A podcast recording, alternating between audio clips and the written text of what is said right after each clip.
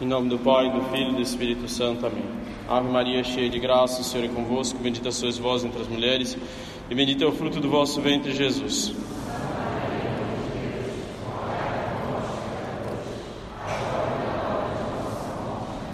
Em nome do Pai, do Filho e do Espírito Santo. Amém.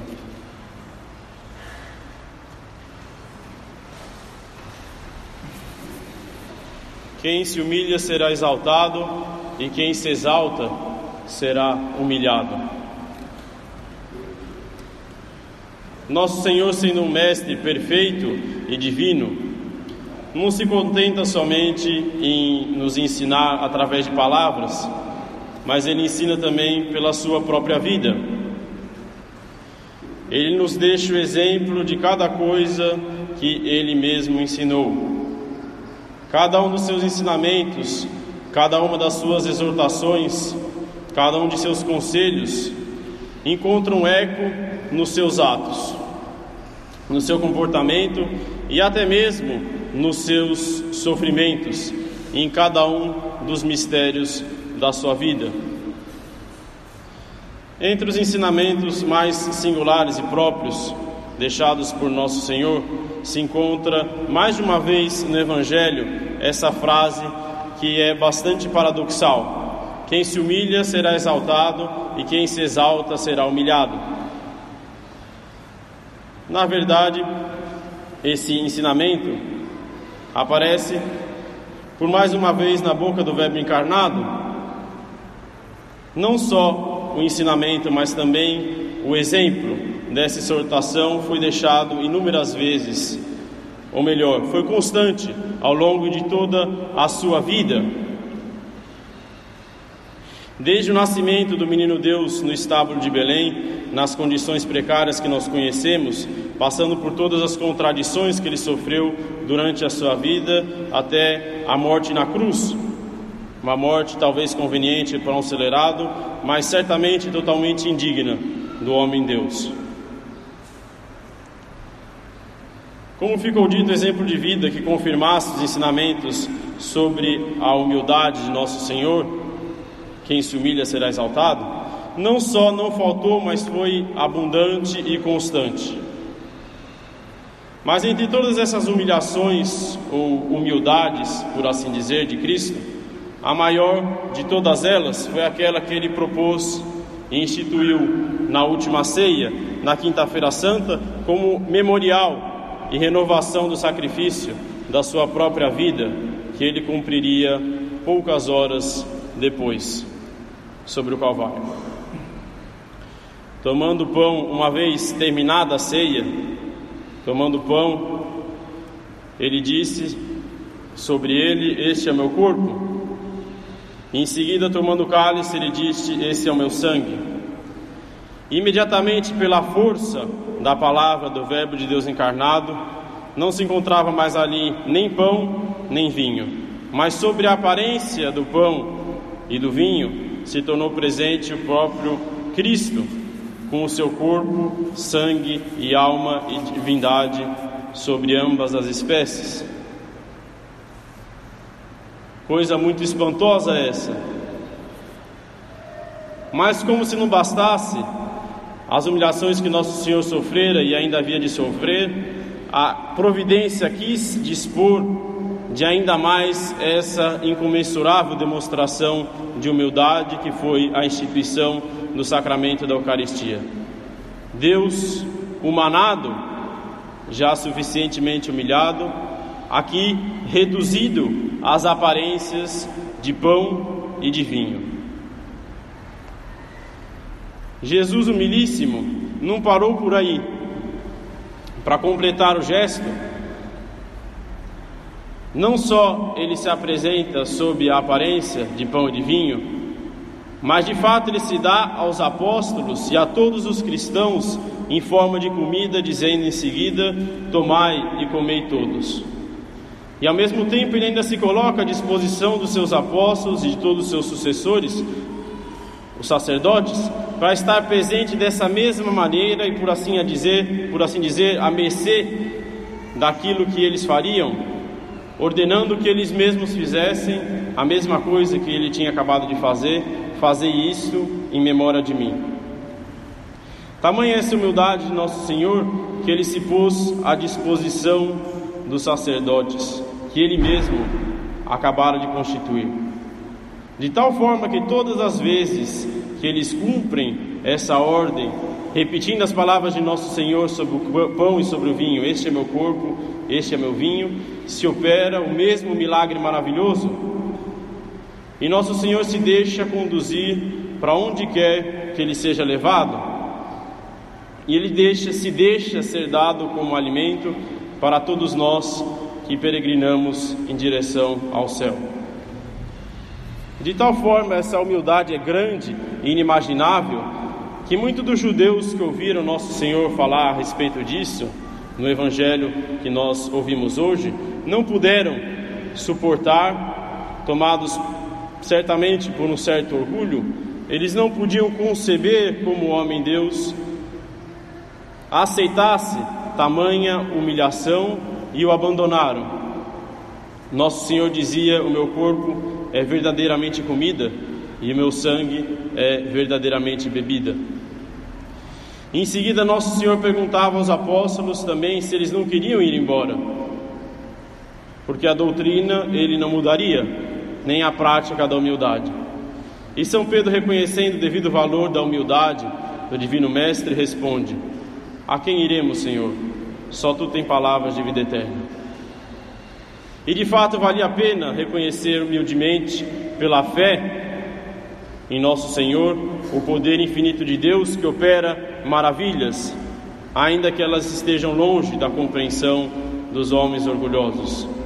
Pois nosso Senhor continua neste mesmo Evangelho dizendo: Quem come desse pão viverá eternamente. Santo Afonso, naquele seu precioso livrinho das visitas ao Santíssimo Sacramento, onde se encontram umas breves meditações sobre Jesus sacramentado, divididas para cada dia do mês, observa em uma delas que os pagãos, mesmo podendo imaginar a gosto todos os deuses que eles quisessem, Nunca nenhum deles sequer conseguiu cogitar na possibilidade de um Deus que se fizesse tão próximo de nós a ponto de se dar como alimento. Mas é porque eles não conheciam o que nosso Senhor tinha ensinado: quem se humilha será exaltado, e quem se exalta será humilhado. Se nosso Senhor se humilhou a ponto de se tornar nosso alimento na Eucaristia, é também para que nós reconhecendo humildemente Sua presença no Santíssimo Sacramento do altar, através da fé, o aceitemos, o tanto quanto nós nos é humanamente possível, o exaltemos, tanto quanto nós podemos, e sejamos assim premiados por essa humildade com Deus que nos exaltará no céu, graças a essa fé e graças à recepção do sacramento da Eucaristia e a devida honra que nós o tivermos dado.